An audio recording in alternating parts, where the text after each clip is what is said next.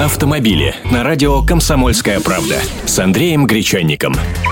Здравствуйте. Водители больше не хотят управлять своими машинами. Они хотят сидеть и ничего не делать. Более половины водителей из числа опрошенных по всему миру подтвердили, что готовы полностью довериться автомобилю, которым управляет автопилот без всякого вмешательства человека. Если брать усредненные данные, автопилоту готовы довериться 57% автомобилистов, а 46% водителей готовы доверить роботу и безопасность своего ребенка. Данные результаты были получены специалистами Мирового научно-исследовательского центра компьютерной компании ЦИСКО. Более полутора тысяч потребителей были опрошены в 10 странах. Ну ладно, западные державы, у них и так уже автоматика повсюду, там свое отношение. Но ведь и страны БРИК, к которым нас тоже относят. Наибольшее доверие высказали бразильцы. 96% готовы отдаться на милость самоуправляемого авто. В Индии с ними согласны 86% опрошенных. В Китае 70%.